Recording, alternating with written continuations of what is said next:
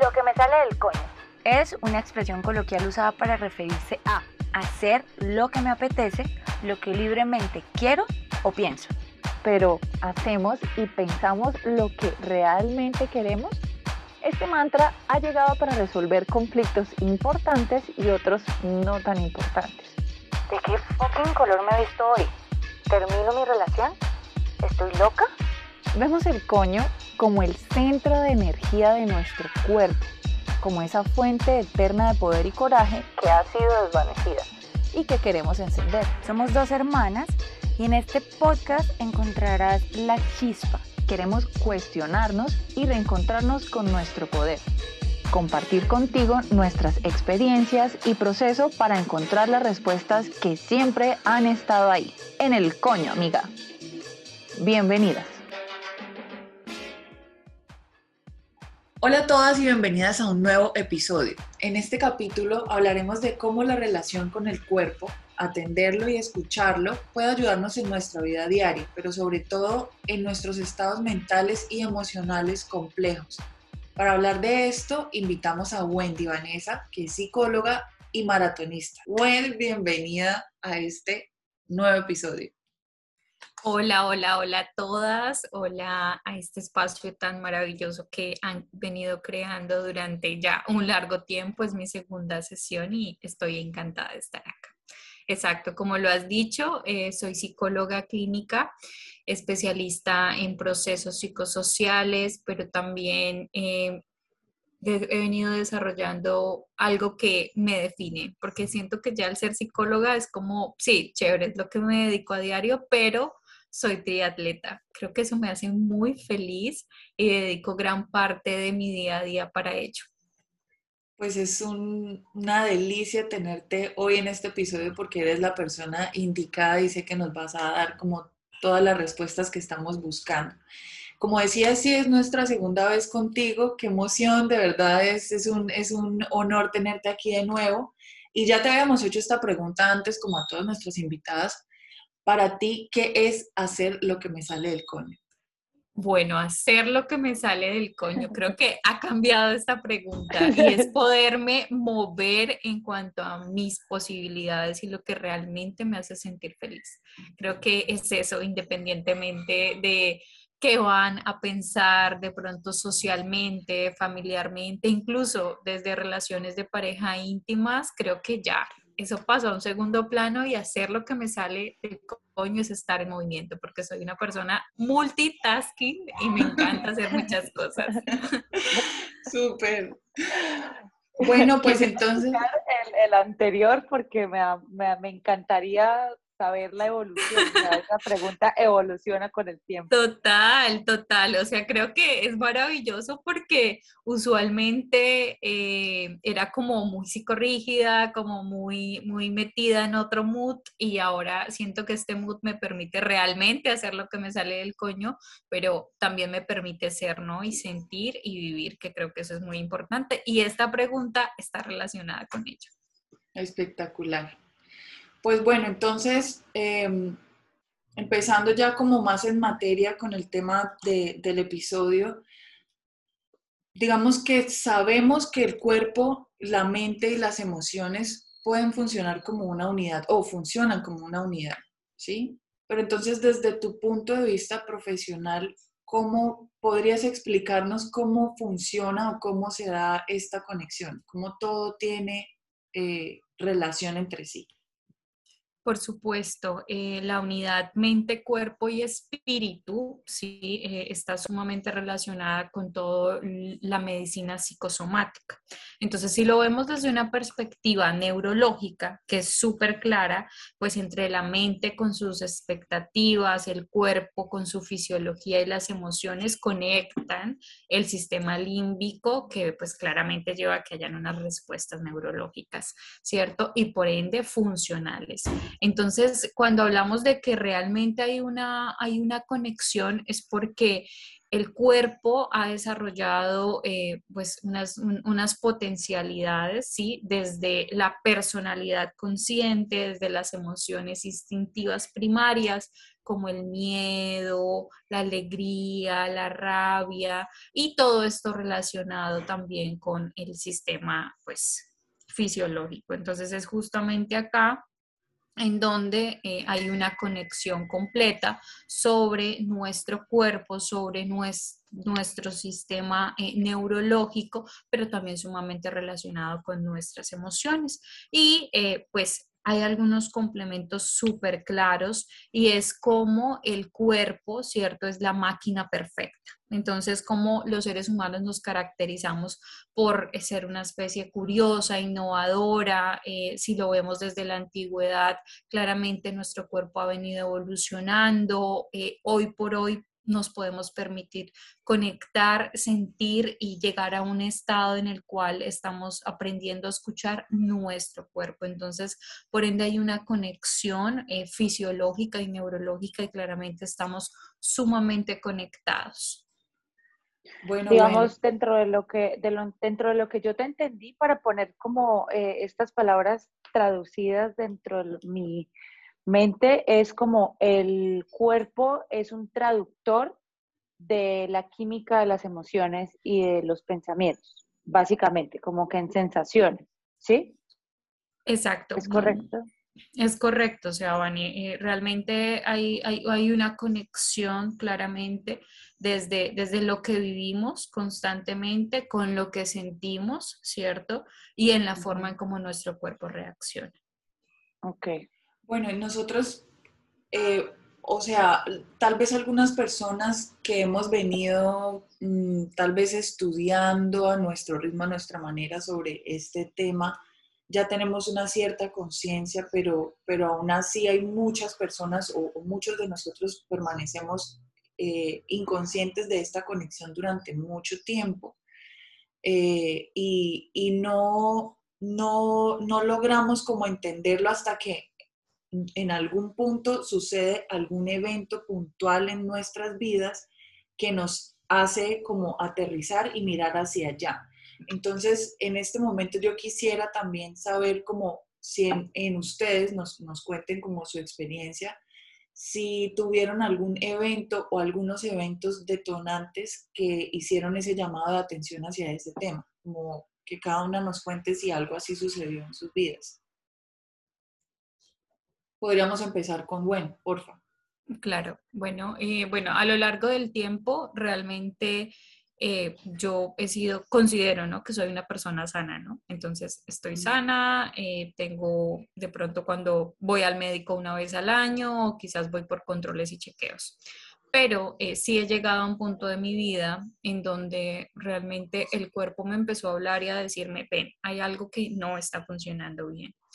Y eh, esto empezó por algo muy básico y fue como, como la alteración del sueño, ¿no? Entonces yo no dormía bien, pero mm. para mí era como, tengo muchas cosas laborales, académicas, estoy muy cargada, es normal que esto esté pasando en mí. Pero pasó de eh, no dormir bien a no comer bien, ¿no? Entonces tenía unos episodios en donde perdía completamente el apetito o en donde se aumentaba muchísimo y quería comer muy, muy, muy rico, ¿sí? Pero rico no sano, sino rico completamente desorganizado. Entonces eh, empecé a escuchar realmente el cuerpo y a decir, hay algo que no está funcionando bien. Adicionalmente, em, y acá quiero complementarlo con los métodos de anticonceptivos, ¿no? Entonces, adicionalmente mi método generaba muchísimas eh, hormonas en mi cuerpo, entonces la carga estaba completamente desequilibrada y eh, realmente en ese momento dije, bueno, voy a acudir a un espacio de atención psicológica para descartar eh, cualquier situación que esté pasando en mí. Claramente, cuando voy donde la psicóloga, me remite a un proceso de atención eh, a través de nutrición, pero también con medicina acompañada para poder revisar qué es lo que está pasando. Entonces, cuando llego a este punto, digo, bueno, tengo que complementarlo con algo más y yo siempre he practicado el atletismo, siempre he corrido como medias distancias. Entonces acá empecé a complementar toda esta reacción claramente somática que estaba teniendo mi cuerpo con el triatlón. Acá es donde empiezo a complementarlo y encuentro cómo también el deporte genera en mí unos efectos, eh, pues que me llevan a escucharme, porque es un proceso de aprendizaje, pero también a sanar muchas eh, situaciones puntuales, en especial un diagnóstico de migraña muy fuerte que tenía y que pues claramente ha venido eh, disminuyendo y que me ha ayudado muchísimo a sentirme mejor conmigo misma y a que estos episodios de migraña puedan eh, disminuirse positivamente. ¿Qué pasa? Que realmente nos descuidamos, ¿no? Y decimos es un dolor de cabeza constante, a medio migraña me aplico un diclofenal con una dexametasona, me tomo metocarbamol y menciono claramente los medicamentos porque es lo cotidiano, ¿no? Me voy a la, a, la farmacia, a la droguería y allá me inyectan y esto pasa.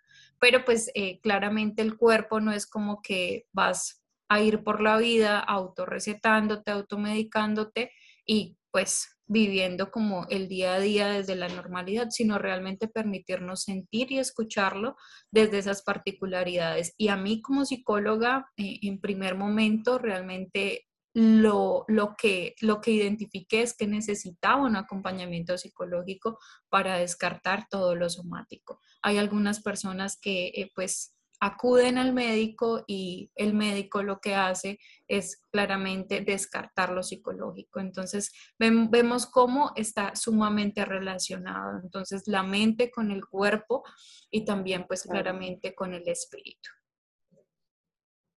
Gracias, Gwen. Vane, ¿tienes eh, algún evento que para ti haya sido detonante de, de iniciar esta relación con el cuerpo? Eh, sí, sí, Sí, totalmente. Eh, yo, em, mi llamado fue también evidenciado a través del cuerpo, pero el llamado de atención fue bastante fuerte porque yo empecé a, el, llamado, el detonante específico fue una crisis de ansiedad, un ataque de pánico que tuve.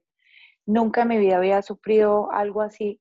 Entonces, eh, yo no entendía nada de lo que estaba pasando con mi cuerpo. Eh, eh, pues fueron sensaciones súper intensas, eh, mentalmente fue un quiebre súper fuerte porque igual como yo no sabía qué hacer en ese momento, cómo, cómo gestionar esas sensaciones de mi cuerpo porque eran imposibles de, de controlar, o sea, no era como, ya quiero que me pase, no, entre más quería que me pasara, más intenso se hacía.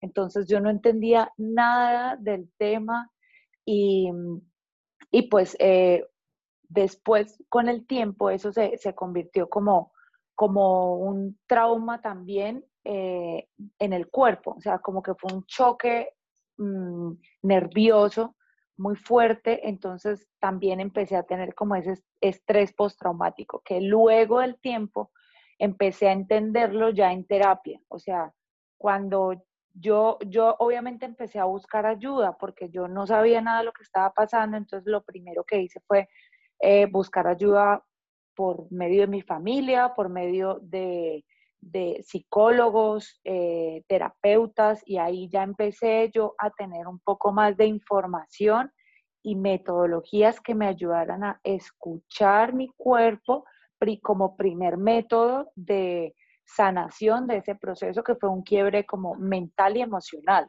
Sí, entonces eso fue para mí una apertura gigantísima a, esa información de si somos un, mecanismo muy completo y no es como solamente silenciar un síntoma con una pastilla o con algo mm, como pasajero, sino que ir a, a entender la complejidad y al mismo tiempo como que ayudarme a mi salud. Eh, mm, ahí entendí que mi cuerpo tenía memoria. Entendí que mi cuerpo tenía esa memoria de, los nervios y quedé con ese shock de, haber sentido esas sensaciones. Entonces, el miedo tan intenso de que me volviera a dar. Duré más o menos aproximadamente como seis meses eh, paulatinamente disminuyendo esos síntomas, pero igual seguían siendo intensos. Me puse en tratamiento y, y pues ahí empezó ese llamado que, que venía ya encendiendo alarmas. O sea, hace mucho tiempo venía avisándome, solo que yo no entendía los, los, los, sí, como que las red flags, no las entendía, no porque no tenía esa relación, pero pues me jaló las orejas duro el cuerpito, sí señora. Bueno, por, mi lado, por mi lado, mi experiencia, digamos, con, con esto fue, claro, como usualmente todas las personas hacemos ejercicio por tal vez vernos bien. Entonces, eh, hay como, como esa sensación de que estoy haciendo algo por mi cuerpo y por mi estado eh, emocional, porque siempre se dice como que el que hace ejercicio se siente bien también, pero sin esa conciencia realmente a profundidad. Y con, con el embarazo empecé a notar la conexión real del espíritu con la conexión con el cuerpo, al hacerme más consciente de lo que estaba sucediendo en mi cuerpo. Y empecé a gestionar como todas mis emociones a través de prácticas físicas, como por ejemplo el yoga, X, como a conocer como mis estados emocionales relacionados con mis estados eh, físicos y llegó el momento del posparto y fue ahí donde realmente yo sentí como eh, a profundidad cómo el cuerpo puede manifestar tanto las emociones. Yo estaba pasando por una depresión posparto, no lo notaba mucho, pero mi cuerpo estaba en un agotamiento intenso, extremo, y todos los días sentía nada de energía y fue ahí donde eh, digamos que yo noté cómo esas herramientas que yo venía trabajando de antes en algún punto me ayudaban, pero aún no eran suficientes porque no las estaba direccionando hacia la parte mental, o sea, no pensaba que tal vez a partir de, un trabajo psicológico o de alguna terapia o algo, tal vez ese cansancio eh, y ese agotamiento extremo también podría eh, disminuir si yo hubiera entendido más profundidad de eso. Ya partiendo de ahí, como de, de, todo lo que hemos venido hablando, si no estamos conscientes de atender nuestro cuerpo, ¿qué impacto podría tener a corto plazo o largo plazo en nuestra salud mental y emocional? Bueno, bueno eh, Pope, realmente eh, cuando no escuchamos nuestro cuerpo, pues claramente podemos llegar a, un, a, un, estado en el que el cuerpo dice, venga, ya no puedo más con esto y necesito que realmente me preste atención, escúcheme. ¿Y cómo empieza el cuerpo a decirnos esto? A través de las reacciones somáticas, ¿cierto? Pero también eh, hay un punto en el que llegamos a un estado emocional en donde hay un bloqueo, entonces, ante ese bloqueo, no hay un orden de ideas, hay una insatisfacción constante, hay un estado de malestar profunda. Y ese estado de malestar profunda en muchas ocasiones y de manera repetida nos lleva a una sensación en la que no tenemos claridad sobre nuestras ideas, que no logramos reconocer, ni siquiera saber este, esto realmente es dolor, esto realmente es malestar, como, como lo explicaba Vanessa, y es que eh, no sabemos ni siquiera qué es lo que está pasando porque eh, de pronto hay un desconocimiento sobre mi cuerpo. Entonces asumimos que es un cansancio, asumimos que es un estado de estrés, asumimos que estoy experimentando un cuadro depresivo, asumimos una serie de situaciones que puede que estén completamente aisladas de la realidad de lo que nos está queriendo decir nuestro cuerpo. Y justamente acá hablamos del trauma y de cómo el cuerpo experimenta estas situaciones eh, pues claramente traumáticas que están relacionadas con la experiencia eh, pues asociada a, la memoria, ¿no? Y es esa memoria eh, estándar de nuestro cerebro que es como pues nos permite recordar un evento en un orden cronológico relacionado con, con situaciones como parte de nosotros mismos. Nosotros somos capaces de reconocer el evento o la situación traumática reactivando nuestras emociones y pensamientos. Y automáticamente es esto y aquello me sucedió en tal momento, en tal lugar, y pensé esto y sentí esto que estaba relacionado con. Entonces, lo, lo, que realmente nos lleva a reconocer la importancia de aprender a escuchar nuestro cuerpo en un tiempo oportuno es permitirle al cuerpo no llegar a una situación traumática, pero también recordando que cuando experimentamos estas situaciones de trauma, el cuerpo tiene una memoria y el cuerpo puede permitirnos reconocer el cuál es ese lugar o ese momento y esa gestión de emociones seguras para con nosotros mismos, ¿cierto? Sin embargo, esto no se puede convertir en, en nuestra cotidianidad, sino por el contrario, complementarlo con terapia, complementarlo con prácticas que nos puedan permitir reconocer la forma en cómo experimentamos el bienestar, porque cuando hablamos de bienestar hay muchas formas de experimentar el bienestar y hay muchas formas de poder complementar eh, eh, estas formas de cuidado. No todas las personas responden a los mismos tipos de cuidados y esto es, es muy, muy importante. Ahora, eh, ¿qué, ¿a qué está relacionada cada una de estas, de, de estas cosas que estamos mencionando? ¿sí? Y es qué somatizar. Creo que es importante y somatizar supone pues claramente que hay una aparición de síntomas recurrentes físicos, ¿cierto? Y distintos según la persona, es decir, eh, hoy me duele la cabeza, mañana me duele la espalda, pasado mañana tengo eh, de pronto algunos síntomas de vómito, eh, no tengo mis ideas un poco claras y estos son síntomas muy cotidianos que suelen pasar, pero que los normalizamos o los asociamos con cualquier otra situación eh, que puede estar pasando en nuestro entorno. Entonces decimos, no, es que me enfermé porque quizás me dio alguna, em, alguna indigestión. indigestión, no es que me cayó súper pesada la cena de ayer, pues resulta y pasa que no es esa cena, resulta y pasa que también hay una serie de emociones que están ligadas con las reacciones del cuerpo en ese momento, ¿sí? Y claramente vuelvo, vuelvo y lo repito, ¿no? Y hago énfasis, la relación mente, cuerpo y emoción. Y es que el ritmo de vida diario que, que actualmente experimentamos puede llevarnos a, a, a que tengamos una carga de estrés y preocupaciones constantes que nos pueden llevar a experimentar estas emociones negativas o desagradables. Y acá hay tres componentes que se retroalimentan eh, de una manera en la que el estrés puede llevarnos a experimentar estas reacciones somáticas, pero también puede llevarnos a reconocer que hay unos problemas eh, fisiológicos que es importante prestarle atención. Entonces, si lo vemos a corto plazo, eh, pues claramente podemos buscar como un colchoncito emocional, ¿no? Y ese colchoncito emocional nos puede llevar a la idea de que lo estoy gestionando de la mejor manera.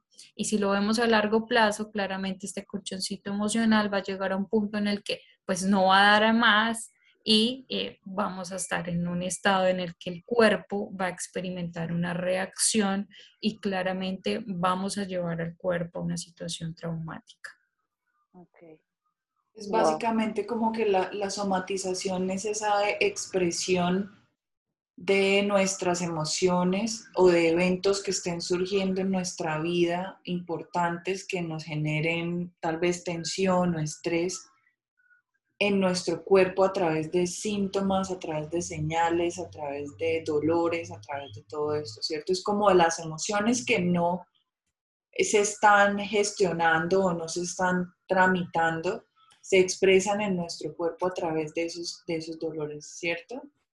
Exacto, eh, la somatización es cuando el cuerpo empieza a hablarnos. Yo siempre les explico a mis pacientes, tu cuerpo te está hablando, tu cuerpo te está diciendo, mira, eh, hay esta situación que quizás está pendiente por resolver, que no estoy escuchando y que, y, que ya no puedo más. Y entonces, ¿cómo empieza e, esta, esta, esta, esta respuesta del cuerpo? Y es cuando claramente el hay una respuesta fisiológica, ¿cierto?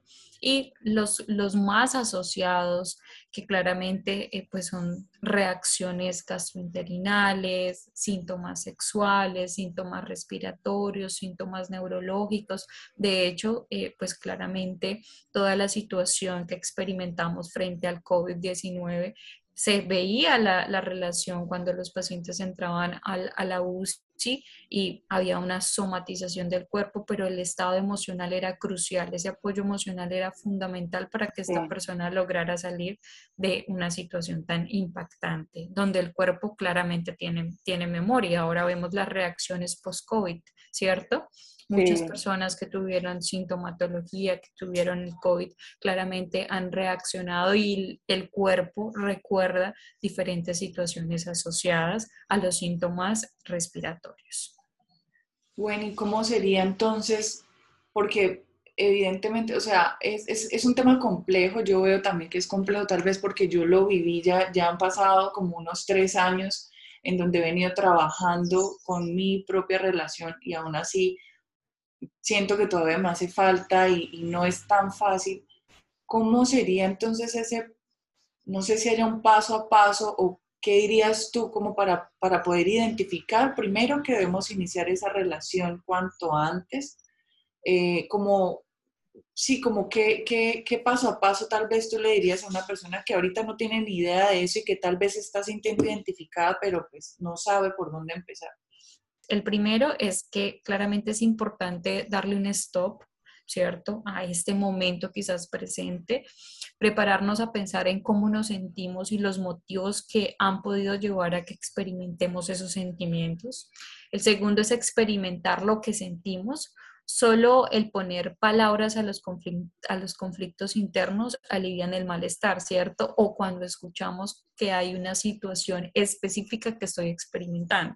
Entonces, voy a ponerle un nombre a ese dolor. Bueno, ¿qué es esto que estoy sintiendo? Porque es que en muchas ocasiones no ni siquiera logramos reconocer lo que sentimos.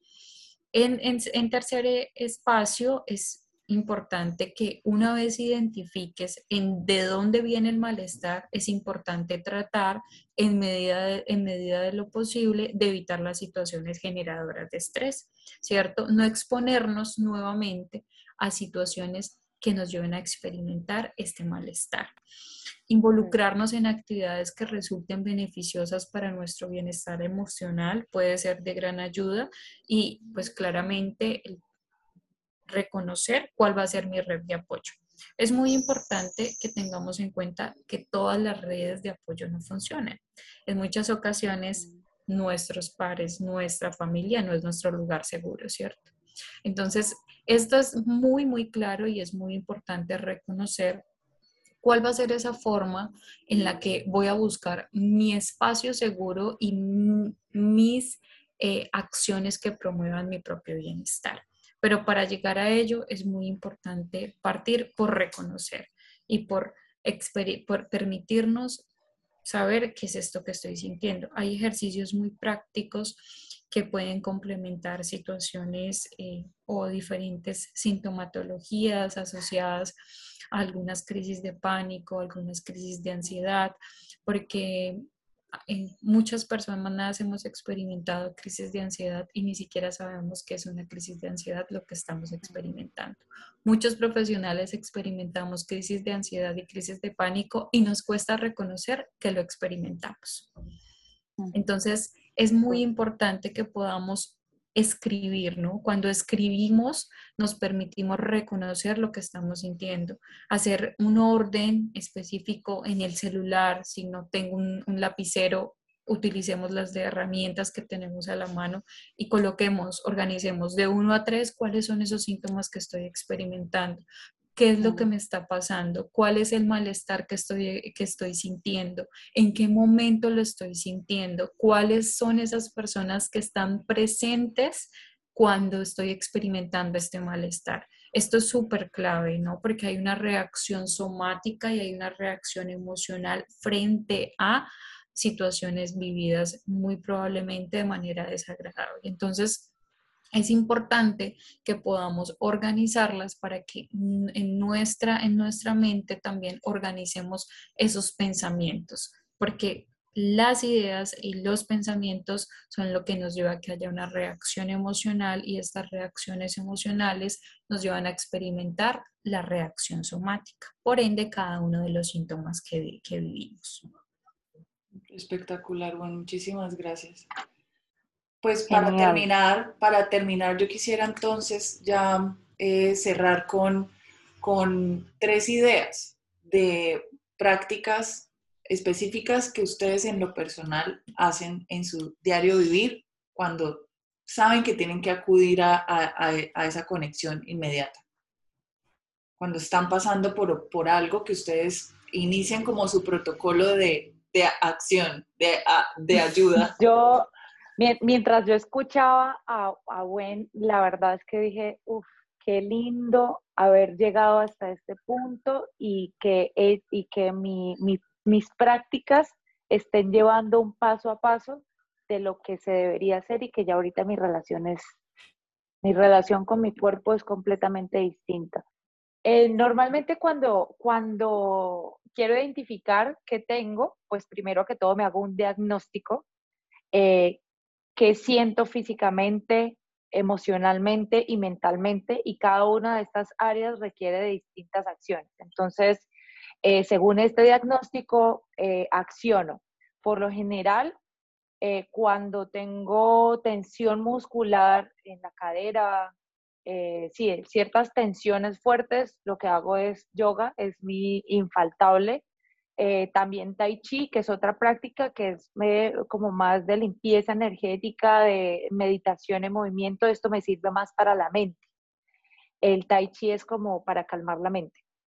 Em, otra cosa que hago también es tener una rutina de sueño súper eh, juiciosa, estoy tratando de, ejecutarla lo más al pie de la letra, pero es la rutina de sueño súper importante.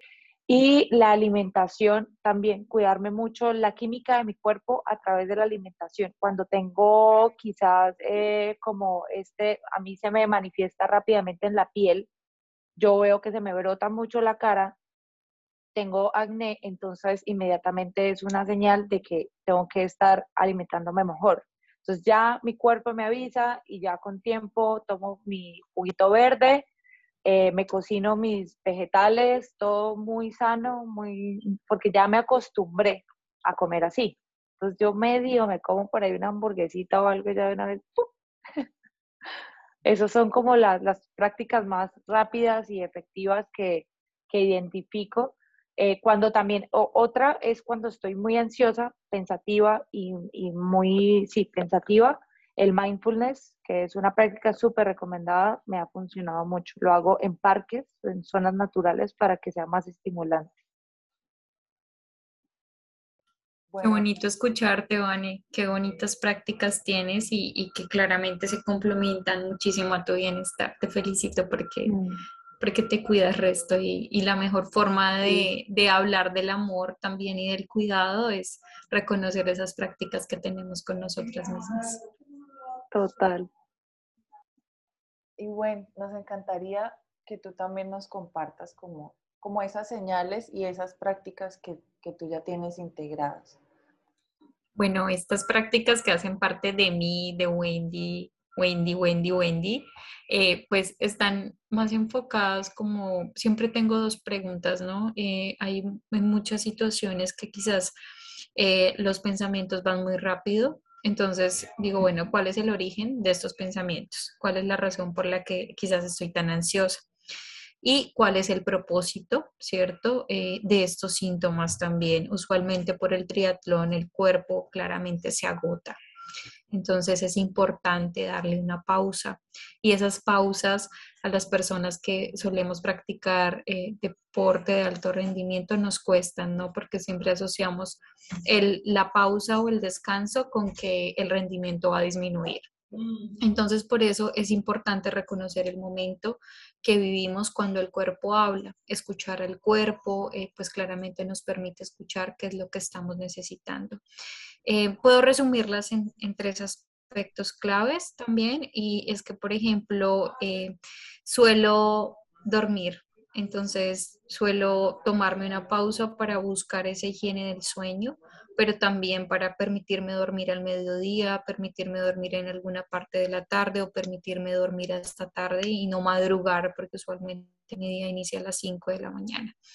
Eh, en segundo espacio, eh, también me permito mucho escuchar mi alimentación. Como lo decía Vane, es muy importante esta conexión con la relación con los alimentos entonces trato de tener em, un día muy ligero, entonces en donde me, gusta consentirme con eh, de pronto alimentos verdes, eh, de pronto yo soy muy fan del amarillo, entonces me tengo ahí una cremita amarilla que es cremita de auyama con con pollito desmechado y eso me hace sentir como en casa, ¿sabes? Teniendo en cuenta que estoy lejos. Y por último, también amo y soy súper fan de la práctica de yoga. Entonces, poner el cuerpo en movimiento me permite escucharlo también y reconocer estas emociones. Entonces, después de mi práctica de yoga, suelo prepararme un té y escribir. Entonces, me permito eh, soltar lo que dejé en la práctica.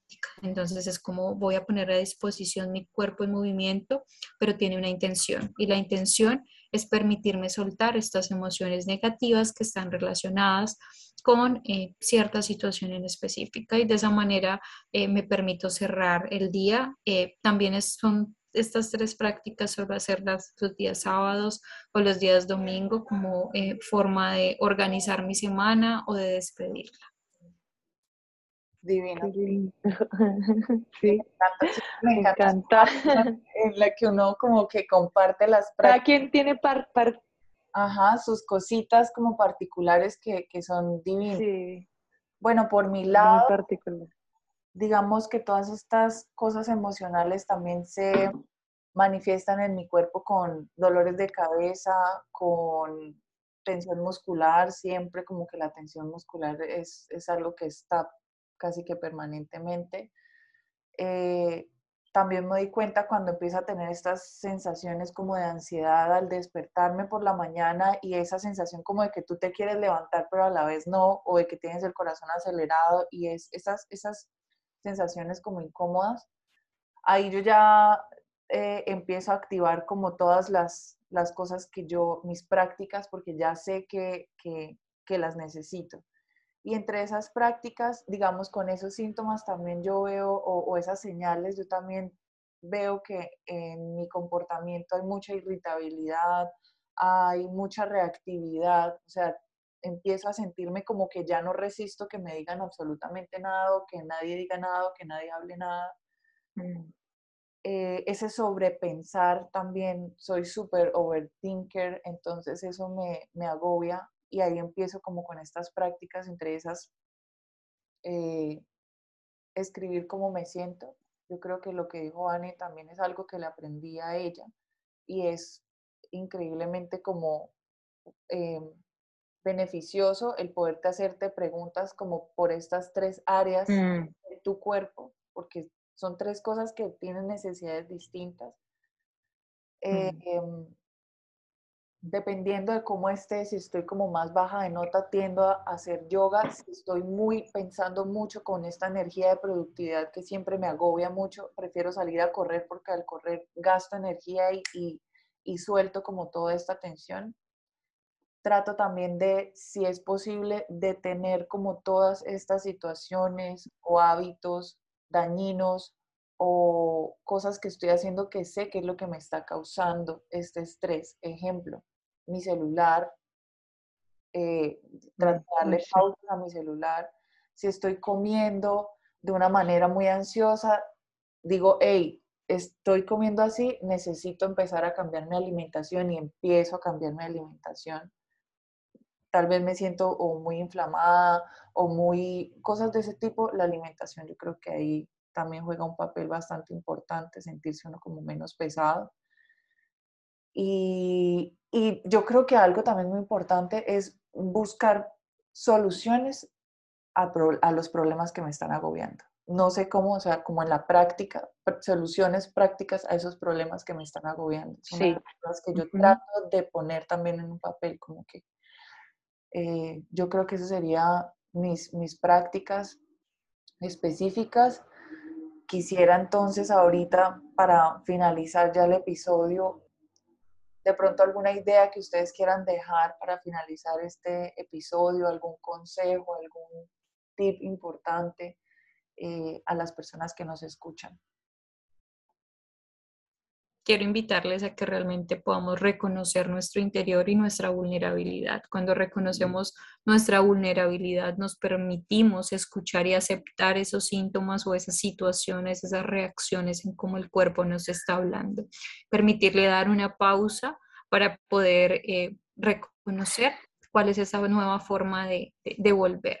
¿Sí? Y, claramente poder acudir a espacios de escucha, espacios seguros como este, estar súper conectadas porque seguro vienen otras temáticas que están súper relacionadas y qué mejor forma de construir lazos seguros y sororos que este. Así que pues quiero realmente darles las gracias a Valentina y a Vanessa por este espacio porque creo que eh, es la mejor forma de cuidar y de cuidarnos entre nosotras mismas, de transmitir información tan segura y sensible como esta. Hermoso, gracias. para mí, yo creo que eh, hay que resaltar mucho el hecho de que nuestro cuerpo tiene memoria, sí, recuerda ciertas, ciertos momentos difíciles, sí, pero también recuerda esos actos de amor.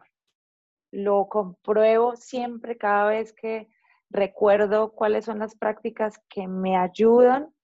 El cuerpo también me llama, me recuerda, hey, acuérdate de estas soluciones. También hay soluciones. El cuerpo tiene memoria y hay que aprender a cultivar esa memoria de amor, de mimos, de cuidados, de atención y no esperar a que llegue al, extremo para poderlo escuchar. Es una máquina preciosa que nos traduce toda nuestra vida y nos da la química necesaria. A otra cosa es cuidar la química del cuerpo. Eh, a eso me refiero como alimentarse bien y las hormonas y todo nos nos balancean muchísimo comiendo bien, alimentándonos, el proceso de alimentación desde que nos ponemos un bocado en la boca, dejar de ver pantallas cuando estamos comiendo y disfrutar de los colores de la comida.